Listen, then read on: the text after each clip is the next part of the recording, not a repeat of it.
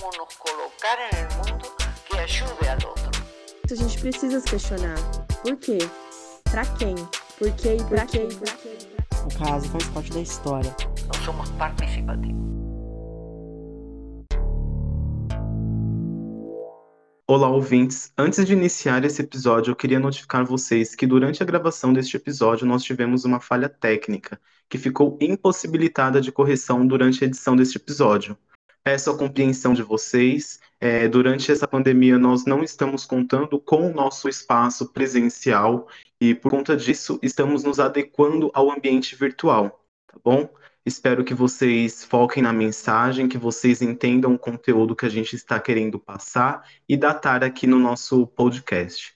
Um abraço, bom episódio.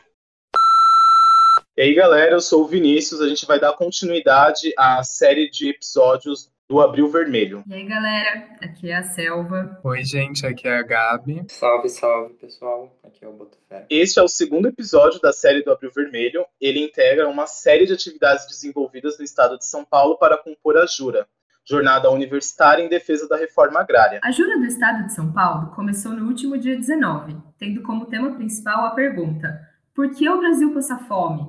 A série de eventos está sendo organizada por entidades estudantis como CASO e a SAPA, e grupos de articulação pela agroecologia, além de contar com a coordenação geral integrada aos movimentos dos trabalhadores rurais sem terra, o MST, e através do Levante Popular de Juventude. A Júri de 2021 se constrói a partir de três eixos que se integram no dia a dia de quem luta por mudanças na nossa sociedade: a pandemia e sua relação com a degradação ambiental, o centenário de Paulo Freire e a importância da educação popular e transformadora, e a reforma agrária popular como necessária por uma mudança profunda no modelo econômico exploratório. Os eventos da jornada se dividem entre transmissões online nas páginas das organizadoras e debates por vídeo chamada. Programação completa pode ser consultada nas redes do CAASO e as inscrições podem ser feitas através do link na descrição desse episódio. Renata, muito bem-vinda ao nosso episódio de hoje. É, eu queria pedir para você se apresentar e comentar um pouco sobre como se dá a sua relação com o MST. É, oi, gente. Eu sou Renata, faço parte do Coletivo Nacional de Juventude do MST. Atualmente contribuo na tarefa de coordenação nacional no coletivo. É, eu sou, eu moro, né, num assentamento em Mirante do Paranapanema, na região do Pontal do Paranapanema.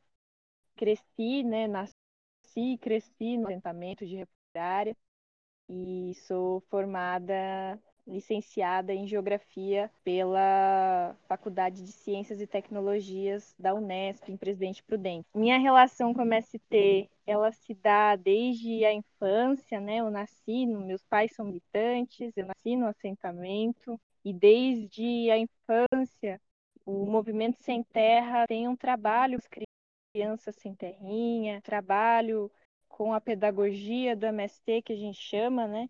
Que sujeitos e sujeitas da de uma nova sociedade, da construção das relações e que, portanto, são sujeitos de direitos que podem exercê-los e fazer parte da construção desse movimento. Então, desde criança, a gente sempre teve participando dos espaços do MST a partir das cirandas infantis, com atividades pedagógicas, com o trabalho de pertencimento à terra, com a compreensão do mundo que a gente vive, né? A partir das nossas lentes, a partir do que nós entendemos desde a infância, desde quando somos crianças, até irmos passando pelas demais fases, né? Assim foi pela, pela infância, pela adolescência e hoje pela juventude, ajudando a construir esse movimento a partir de. Então, um pouco da minha relação vem nesse sentido, enquanto sem terrinha do MST, que cresceu numa área de reforma agrária, que cresceu sendo estimulada né, a compreender os, os direitos, a compreender a sociedade que a gente vive e também a lutar pela mudança né, da sociedade que a gente quer alcançar, uma sociedade mais igualitária.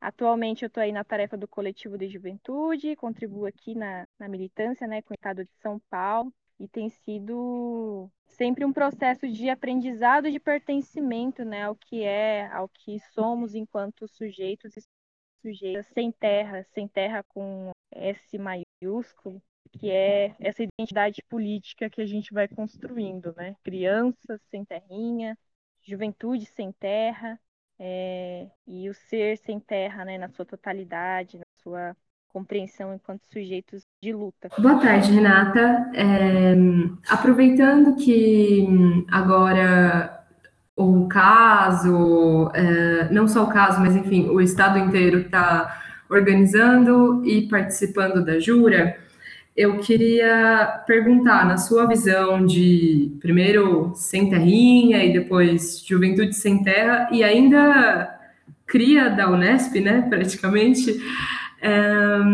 como você enxerga a importância dessa relação entre a universidade e o campo? Como que você entende a importância disso?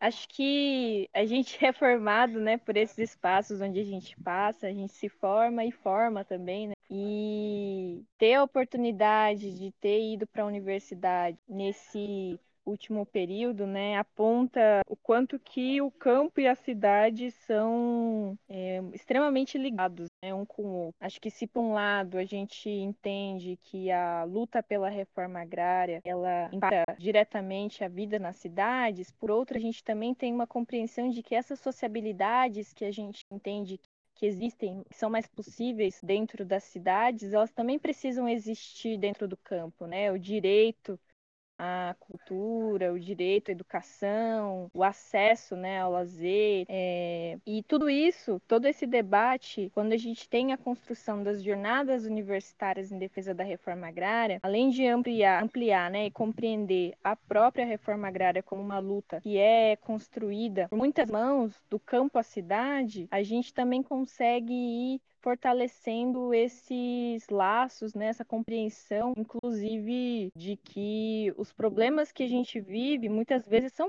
uma dificuldade com o transporte no campo também é vivida com transporte na cidade é, o acesso à escola, o direito à escola, também é sentido no campo, também é sentido na cidade, o fechamento de escolas. Acho que são pautas que é, nos conectam, né, e conseguem ajudar a pensar uma outra, um outro projeto de sociedade que não seja esse fragmentado, né, do que, que é o campo e do que, que é a cidade. E, ao mesmo tempo, coloca uma questão muito fundamental quando a gente fala de reforma agrária, quando a gente entende que a reforma agrária é uma pauta que une campo e cidade, que é a toda alimentação. Acho que, para além da distribuição de terras, né, a democratização da terra, o direito né, aos, dos povos do campo, das águas e das florestas, a não mercantilização dos recursos, né, dos bens naturais, é, tudo isso é, dialoga com, esse, com essa dimensão de que o campo é um lugar para se viver e para produzir alimento saudável para a classe trabalhadora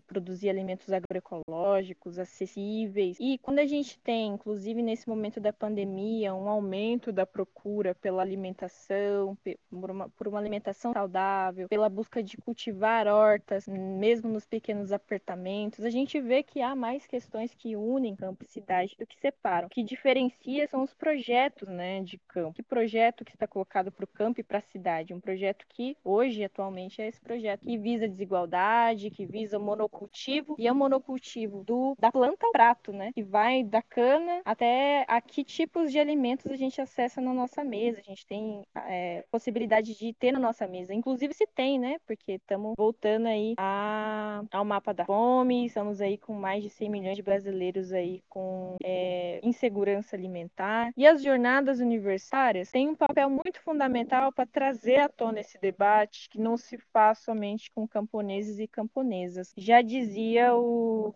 Tiago de Mello, né, é, que o assunto da terra não é somente dos lavradores e lavradoras, mas de todos aqueles que é, vivem né, do, daquilo que ela produz, que a terra produz. Então, com certeza, a partir dessas experiências que a gente tem de trocas da cidade com o campo e do campo com a cidade, é, fortalecem essa perspectiva de que, primeiro, não são fragmentadas, né? Vivemos problemas comuns, cada um a partir de suas dimensões, né? Seus territórios, de outras, outros elementos que caracterizam os lugares onde a gente vive, mas que tem muita coisa em comum para poder unir na luta por uma outra sociedade. E a Jura fortalece esse debate e coloca a questão agrária, uma questão não resolvida historicamente no Brasil, como parte dos cernes das desigualdades aqui no nosso país. E aí contar com a universidade, contar com apoio, especialmente nesses tempos de perseguição aos movimentos, aos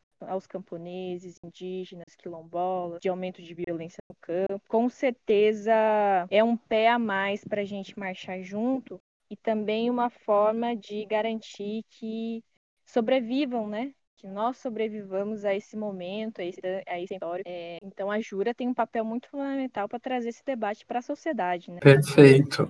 É...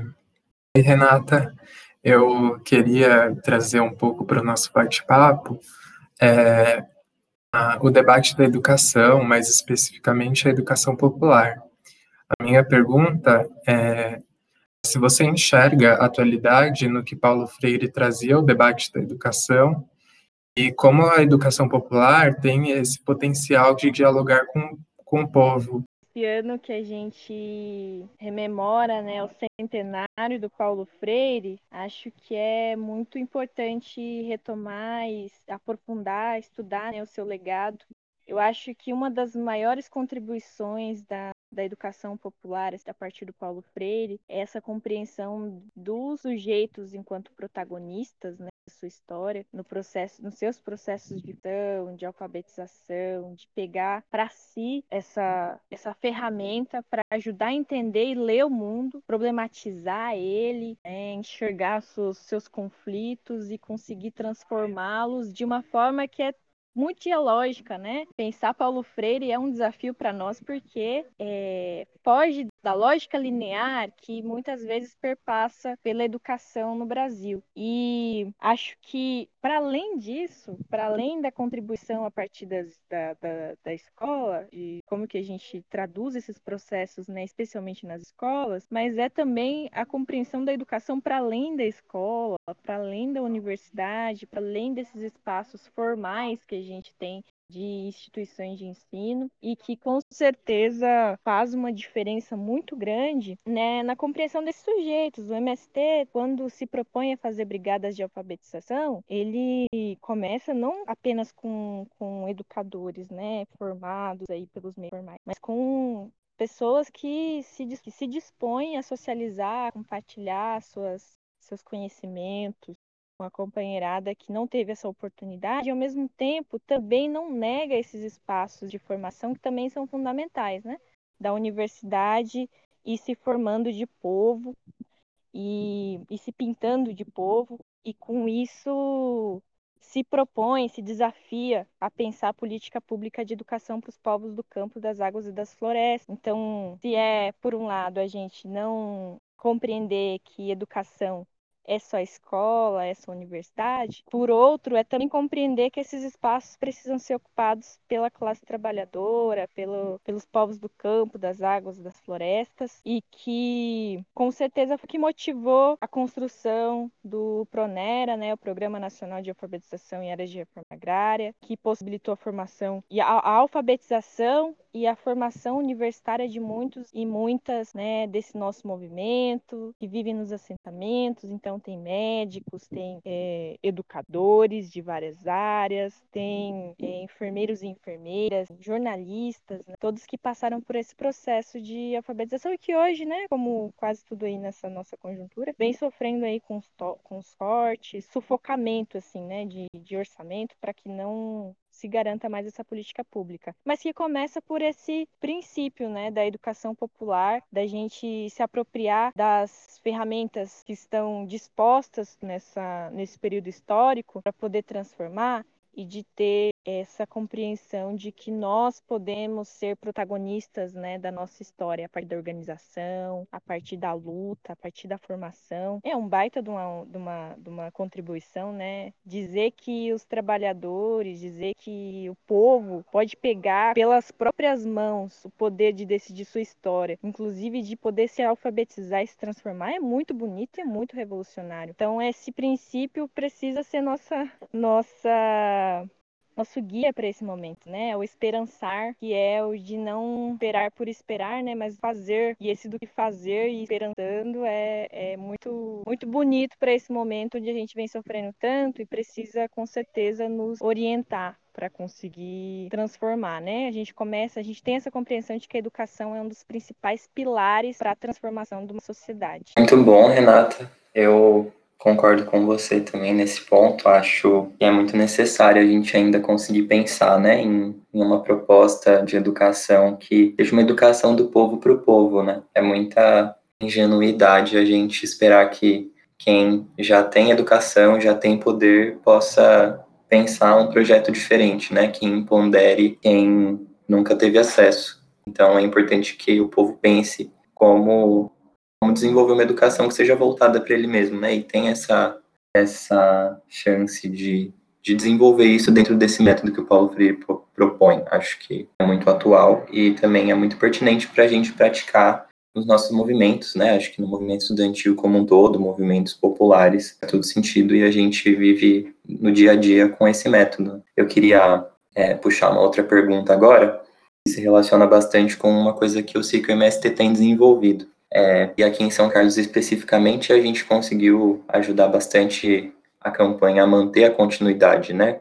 Principalmente agora em abril, com a entrada dos calouros, o caso tentou organizar algumas doações para contribuir com a arrecadação de dinheiro, para é, distribuir cestas, né, para as famílias carentes de São Carlos em parceria com a Periferia Viva, tem atuado no país inteiro, muitas vezes em parceria com o MST, é, e aí também queria aproveitar para puxar esse gancho da solidariedade. Né? Eu sei que o MST tem se voltado muito para isso, principalmente agora no combate à pandemia. É, o movimento tem buscado distribuir né, é, cestas de, de produtos da reforma agrária, produtos agroecológicos, mas sempre também trazendo a solidariedade para um lado político, né, olhando de uma maneira diferente, como uma coisa pontual. É, e dessa forma tem buscado, então, levar para a população essa ideia né, de que a fome é um problema problema que a gente precisa dar resposta sim, mas que ela também é um problema que vem de outros, né? Que vem de um projeto que está sendo praticado. É, e aí eu gostaria então que você comentasse um pouquinho, né, sobre a importância dessa política de solidariedade para MST e como vocês têm desenvolvido isso ao longo desse, ao longo da pandemia. Acho que a campanha Periferia Viva tem sido construída com muitas mãos, né? Cada ser uma uma referência nacional e ter uma diversidade nas localidades, territórios onde ela é construída, apontam diversos desafios para sua nós temos aí a nível nacional uma compreensão muito boa de como que a solidariedade a partir da periferia viva a partir de outras campanhas aí mãos solidárias, Lute como quem cuida e outras que já tiveram iniciati outras iniciativas, né, que foram acontecendo aí no combate à fome nesse período do, do, do ano passado para cá, durante a pandemia. E esses desafios estão muito ligados na projeção do trabalho de base Primeiro que é uma diferenciação que a gente já faz, traz, né, na essência, de que não é um trabalho de caridade, não é apenas uma entrega de alimentos, não é apenas o combate à fome de forma pontual. Se trata de solidariedade construída do povo para o povo, é, pelas organizações populares. Aqui, da onde eu sou, né, presidente por também construindo a campanha Periferia Viva, e além do campo né, popular, estão em ter o Vante, consulta, também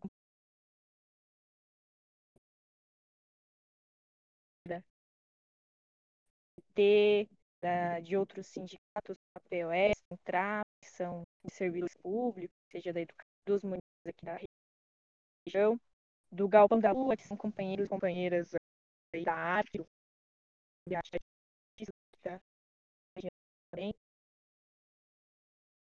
e que também, de certa forma, estão concentrando sujeitos, né, que foram afetados crise, política, pelas políticas do governo política se aprofundou a desigualdade. Oi, consegue ouvir? ouvir? Muito bom. É, para a gente chegar já no final do nosso bate-papo, a gente já ir para as considerações finais, é, você faz parte da juventude do MST, que com certeza tem importância muito grande na dinâmica e construção do movimento. A gente queria que você comentasse um pouco como você enxerga a participação de jovens na luta por um, um mundo mais justo e comentando também por que é importante da gente se organizar em movimentos que buscam essa mudança. É, bem, esse mundo que a gente está vivendo, ele tira de vista, né, tira de perspectiva os sonhos da nossa juventude. Se juventude é esse direito de experimentar e de se colocar no mundo, né, de vivenciar as possibilidades, de direito de experimentar. É, isso não está posto para uma juventude que precisa trabalhar, uma juventude que precisa é, cuidar de sobreviver nesse mundo e muitas vezes limita a própria compreensão de sonho que a gente tem. É por isso que muitos do, da nossa geração, por vezes, tem como sonho, como objetivo maior da vida, a estabilidade financeira, né? Porque a vida dura que nossa juventude vive nessa atualidade impõe diversos desafios para que nós possamos sonhar ousadamente. Então, como que um jovem, uma jovem pode sonhar com outras coisas além, daqui, da, além do que é a vida material, além do que seria posto, por exemplo, como trabalho, seria direitos no caso, né? como trabalho, educação, se formar, como que a nossa juventude pode se ousar, se desafiar a usar mais esses sonhos, se por vezes o que está posto é ter que colocar o que comer na mesa do dia seguinte. Então, se o que está posto é sobreviver à possibilidade de bala perdida, ou ainda a fome, né, a miséria. Então, a necessidade de organização nesse momento que a gente vive, está ligado ao próprio direito do sonho que a gente precisa cultivar, né? De uma outra sociedade. E que sociedade vai ser essa? Né? Nós acreditamos numa sociedade que seja essa, de so uma sociedade socialista de fato. Mas nós temos que lutar por esse direito de dizer que sociedade é essa também. É... Isso passa pela organização. Passa pela organização nos movimentos, porque são o que historicamente sempre estiveram à frente né, dos processos de transformação social no mundo. E os movimentos entendidos não apenas como movimentos como nós, o MST, que estamos aí há 37 anos né, de existência, mas entender o movimento como esse levante que se faz do povo e que se materializa em mais anos ou menos anos para contribuir na organização do povo. Isso, o movimento estudantil historicamente sempre deixou legado, né, com a UNE, com a UBS ou com outras instituições, mas também a partir do enfrentamento à própria ditadura, ao fascismo, nas nos processos revolucionários que tivemos na América Latina, como na Nicarágua. E isso precisa ser nossa perspectiva, é, precisa ser o, nossa, o nosso horizonte, porque é a juventude quem sempre está na vanguarda, né, na linha de frente, para não dizer o nome vanguarda, é a juventude quem sempre está na linha de frente desses processos de transformação, porque também são os sujeitos que mais sofrem pelas crises que estão colocadas pelo capitalismo pelo, e, e, e, os, e os outros sistemas de opressão, né, como o patriarcado, o racismo. E tudo isso é, precisa ser enfrentado de forma coletiva, porque individualmente não se sai desse, desse, desse, dessa lógica. Nós também somos sujeitos que nos transformamos coletivamente e, é, e precisa estar orientado sobre um horizonte, né? O que a gente quer alcançar, que sociedade a gente quer chegar e qual que é a disposição que nós temos para para conseguir transformar essa sociedade, né? Precisa primeiro partir dessa organização. E a juventude sempre teve um papel protagonista nesses processos. É aqui no Brasil com as, as os movimentos estudantis, né? É, mas é exemplo recente essas das revoltas que aconteceram contra o governo estadual de São Paulo, né, dos estudantes de ETEC, de escolas de ensino médio, contra a pauta da reorganização escolar lá que eles queriam impor de cima para baixo, né? É no próprio movimento, no, no MST, que quando surge, surge com jovens camponeses, jovens agricultoras, jovens sem terra, que muitas vezes tiveram que é, assumir, assim como hoje, né, tiveram que assumir muito cedo as responsabilidades pela família, as responsabilidades pela sobrevivência.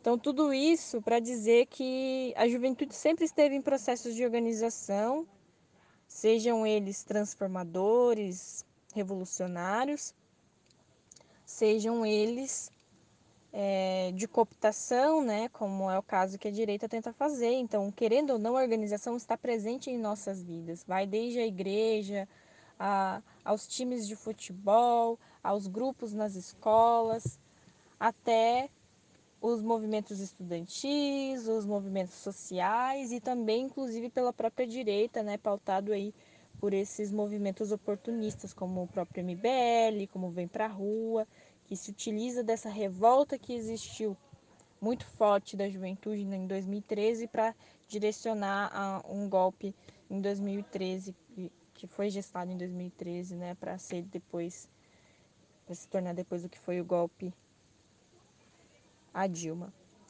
Então acho que é isso para dizer que organização e juventude são fundamentais, sempre estiveram juntos. A organização faz parte da nossa vida, né? Mas qual o horizonte que nos orienta é que vai fazer a diferença do, é, no caminho que a gente opta, né? Se é numa perspectiva de transformar, para mudar as nossas vidas, para mudar a vida das pessoas e do nosso povo, ou se é numa perspectiva de manter essas estruturas, de, de continuar essas relações que nos oprimem.